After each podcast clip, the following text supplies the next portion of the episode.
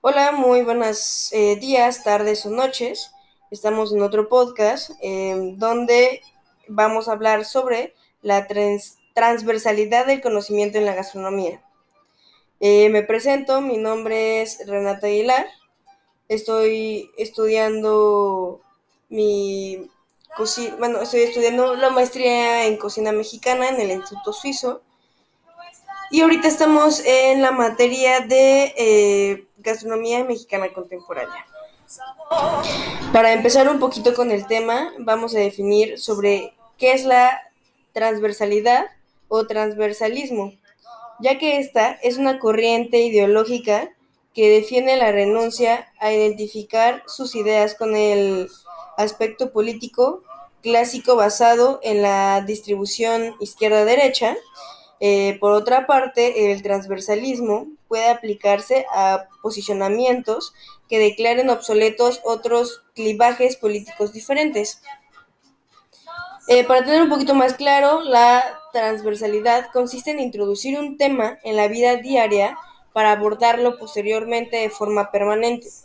Mientras tanto, la interdisciplina eh, o interinstitucional consiste en asumir un tema de forma eventual para resolver algún problema de manera puntual. Eh, en la gastronomía contemporánea mexicana, el platillo se vuelve o se convierte en una creación artística única e irrepetible. Se es parte de un movimiento conceptual artístico en el que la vista, el olfato y el gusto se vuelven elementos protagónicos ante las nuevas propuestas gastronómicas.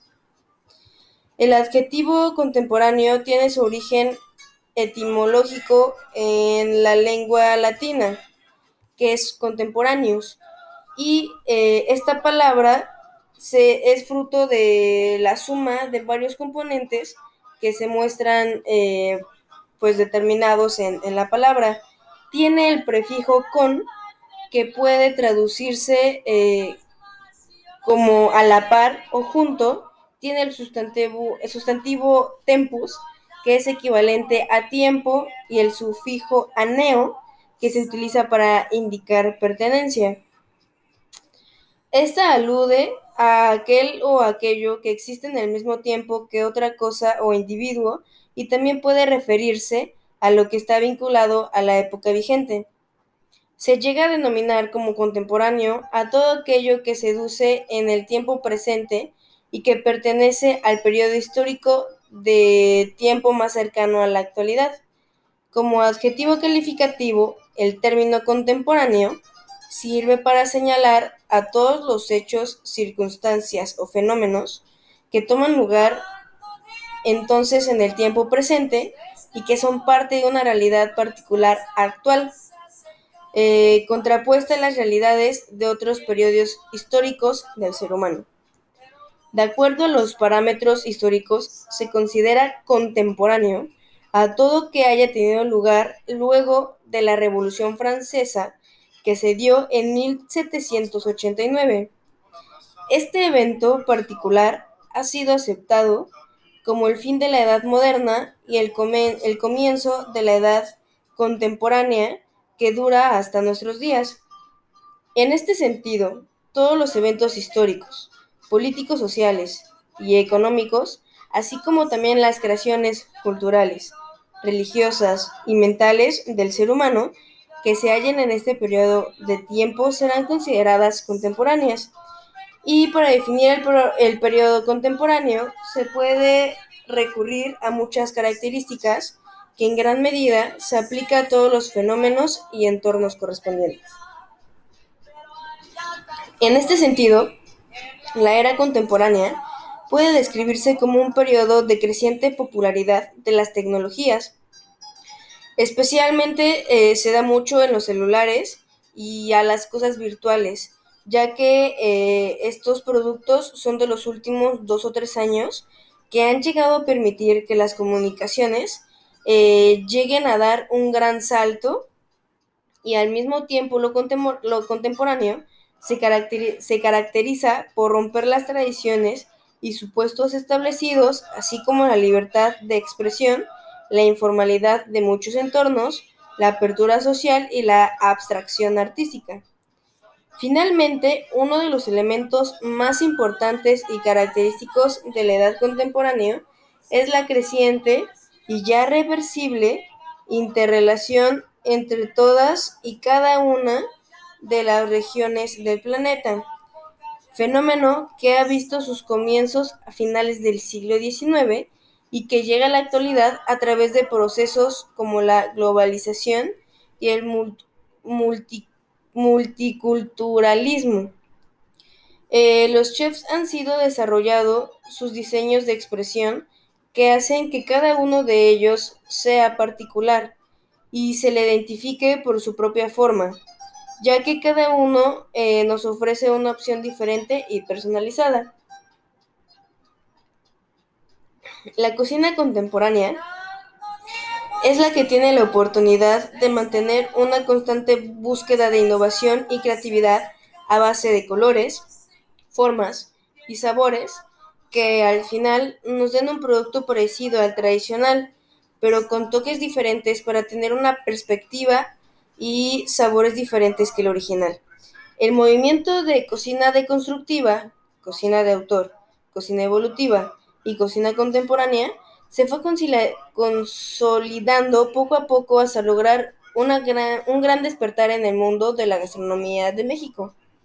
En la cocina, su concepto se basa en el concepto de tratar con métodos muy claros, eh, muy caóticos al mismo tiempo, es decir, orden y desorden, un caos constante, pero que al final hacer eh, debe tener una idea conforme parte de una pieza.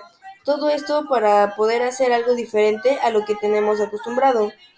Con esto tenemos una búsqueda de innovación y creatividad en colores, formas, sabores, donde obtenemos productos de alta calidad y vienen con nuevas eh, presentaciones en la tendencia de platillos ordinarios, donde se provoca una satisfacción magnífica al comensal. Francia ha sido el país eh, con más cocineros y autores gastronómicos y la evolución de la gastronomía tuvo allí eh, donde le dio liderazgo en la gastronomía mundial. La cocina contemporánea aborda el ingrediente con el mayor respeto. Eh, esto significa que los ingredientes que se utilizan tienen que ser de la más alta calidad posible y debe tener una frescura fundamental. Algunos principales exponentes es eh, eh, la cocina Monsieur, que tiene platillos bajos en calorías, creador de la cocina de mercado, que se caracteriza por conseguir día a día productos frescos y de calidad.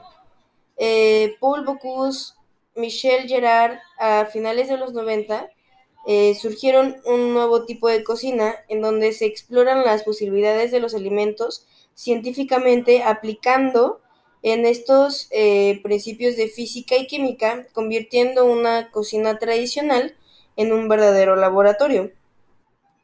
Eh, la cocina molecular, donde algunos de los chefs más reconocidos han llevado la tendencia utilizando la cocina molecular para crear nuevas sensaciones y texturas en el paladar y también eh, de construir platos y sabores tradicionales. Algunos de estos son Pierre Gagnier, Ferra Adrián, Will Dufresne, Kevin Sousa y en paralelo a las tendencias de la cocina molecular está la cocina rápida, que abunda ya en todo el mundo y se ha visto un regreso a la cocina pura, simple y de la vieja escuela. En conjunto con el movimiento Slow Food, que rescata y fomenta comidas locales eh, y tradicionales de ecoregiones y más y más amantes de la cocina recurren a recetas y preparaciones que solo demuestran la nobleza y pureza de sus ingredientes. Naked Food, cocina creativa e innovadora en la que el cocinero, además de dominar las técnicas culinarias, llega a plasmar su personalidad en cada una de sus creaciones. Diseño de la estrategia culinaria singular y renovadora, más o menos basada en el gusto tradicional, pero es tan innovadora que representa un salto cualitativo en la cocina anterior. Esta resalta el sabor de sus ingredientes el uso de ellos eh, de muy diversos lugares. Eh, el uso de hierbas aromáticas en la repostería y el uso de flores como alimento. También tenemos la cocina de autor. Eh, estos son los principales chefs de la cocina de autor. Es Ferra Adrià, Alain Ducasse, Stone Blumenthal, Juan Marie, Arsa Charlie, Troté y Thomas Kell. La cocina contemporánea moderna y nueva propia del momento actual ha existido siempre y en todas las épocas, ya que este estilo de cocina trata de utilizar técnicas renovadas o renovadoras que a través de ellas se logran eh, sabores singulares que se mezclen con sensaciones y así tener una experiencia nueva para el paladar. Y esto llega a lograr eh, resultados que se usan con diferentes técnicas. Eh, comenzamos por un factor que probablemente va a ser el que más se ha llegado a escuchar, que es una técnica a la que le llamamos nitrógeno líquido. Esta se trata de lograr, de lograr la congelación de ingredientes de calidad por medio de la aplicación de este, que es el nitrógeno líquido. Y es una cocción en frío que logra un resultado de lo más curioso y más contrastante. Eh, ponemos un ejemplo, donde el interior de este producto está cocido a una temperatura normal, más que el exterior está congelado y es restallante. Otra técnica ligada a la cocina contemporánea es la esferificación, donde esta consiste en cocinar los comestibles con una sustancia que lleva por nombre alginato. Esta se consigue de, algún, de algas naturales y se trata de que el comestible esté cubierto por una esfera que en el momento en que te la comes explote dejando salir el contenido. Se puede hacer recetas como el famoso falso caviar de melón o también esferificaciones de papa o patata, como lo nombran en, otros países. Eh, también tenemos una muy frecuente eh, técnica que se le llama espuma. ¿Esta de qué trata? Eh, lo esencial para esta técnica es tener un sifón de espuma que este a su vez es un aparato de cocina que sirve para transformar líquido en espuma. Pones el líquido con el que tú desees hacer pues espuma en tu sifón y también debes introducir las cargas de nitrógeno. Regularmente eh, las cargas de nitrógeno se venden eh, por separado con, el sifón, ya que este pues tienen el, el nitrógeno dentro.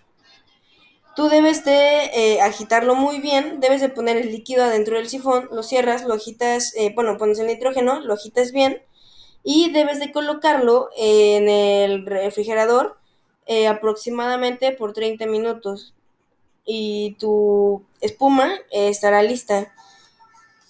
Este, se pueden hacer espumas de todo tipo, desde dulces hasta saladas y no sé, igual puedes hacer una espuma de, de chocolate o bien este sabores diferentes como una espuma de jitomate, de alcaparra, de realmente de lo que tú quieras. Como lo habíamos comentado, eh, tú puedes hacer, no sé, algún líquido del, sabor que, tú quieras hacer tu, espuma y con ayuda de estos dos este, productos, tú, tú puedes ah, realizar la, espuma que, tú desees. Eh, tenemos otra técnica que siento yo que es la madre de todas, ya que fue de las primeras que, se llegó a utilizar en nuestra cocina este en nuestra cocina contemporánea, que es la deconstrucción. Y esta se trata de saborear un plato que a la vista no sabes lo que es, puesto que su forma y textura y temperatura no es la del plato original. Eh, debe tener su, sabor y aroma eh, para que tú sepas de qué se trata o de qué platillo estamos hablando.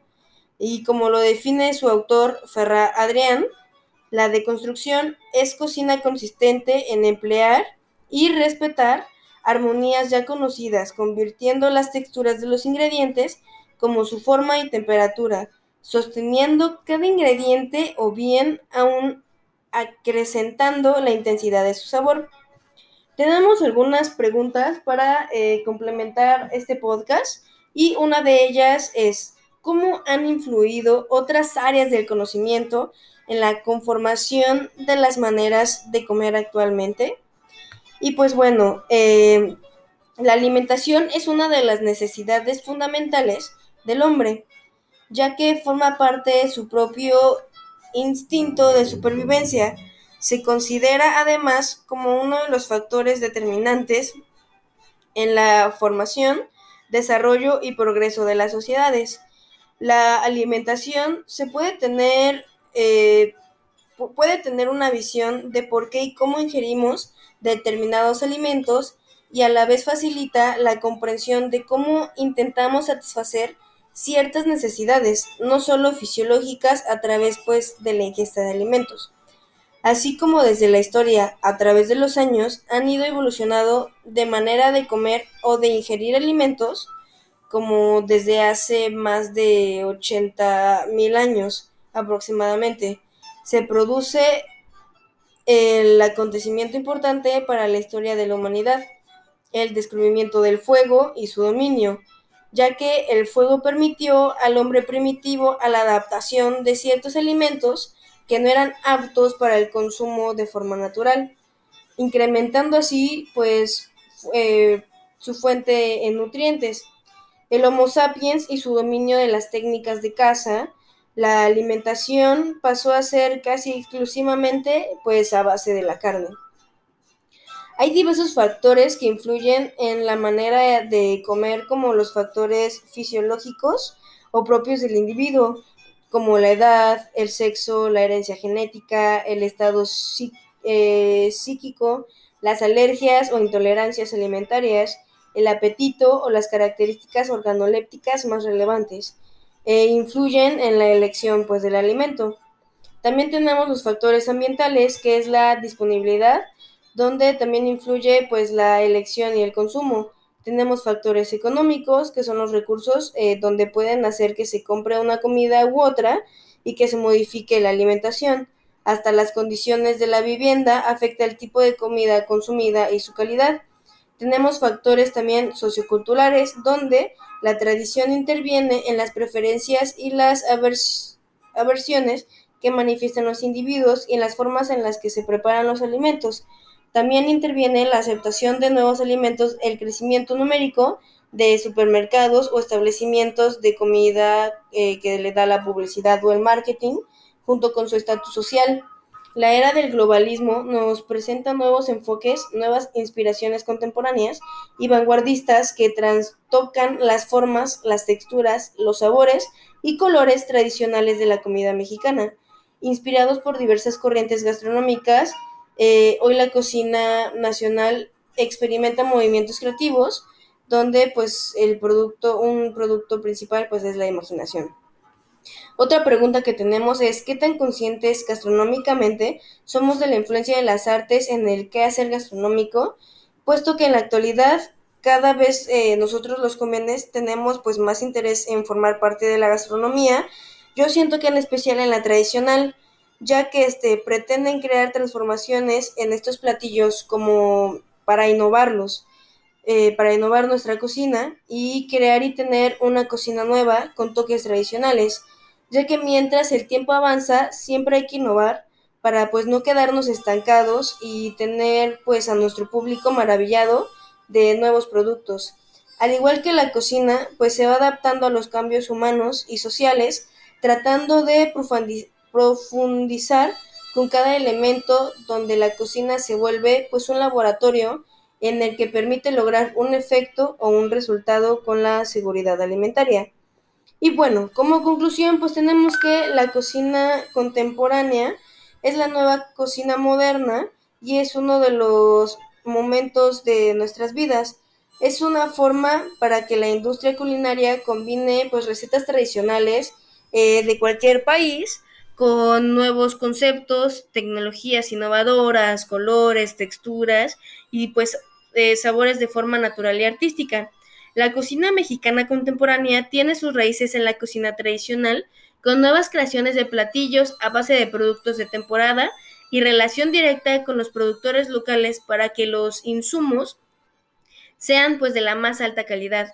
Estos nuevos chefs y muchos de ellos son propietarios eh, y son pues estudiosos de las tradiciones culinarias de México y sus platillos eh, pues se dan cuenta de ello, sin dejar de lado tenemos también pues cocinas tradicionales o cocineras tradicionales, donde la cocina mexicana contemporánea está apuntada en una tendencia que está trayendo al turismo tanto internacional como nacional, donde pues la cocina contemporánea llegó para quedarse y crear y aprender mm, eh, cosas nuevas en el momento de hacer platos y entremezclar los sabores con sensaciones únicas.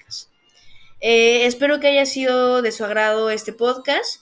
Eh, la verdad es que, como lo habíamos comentado, ¿no? La, cocina contemporánea es algo que ya se ha dado desde hace mucho tiempo y que nosotros lo seguimos eh, teniendo pues en, en, nuestra vida actual. Así que este solamente hay que seguir teniendo ese esas bases tradicionales para que nosotros podamos innovar y seguir pues representando tanto en México como internacionalmente eh, nuestra, nuestra gastronomía. Y pues como yo lo había mencionado a, seguir innovando para pues tener eh, pues no mejores ventas pero sí sí tener como maravillados a siempre a nuestros a nuestros clientes eh, muchas gracias, espero que tengan una excelente semana y nos vemos en otro podcast. Les recuerdo, mi nombre es Renata Aguilar. Excelente noche.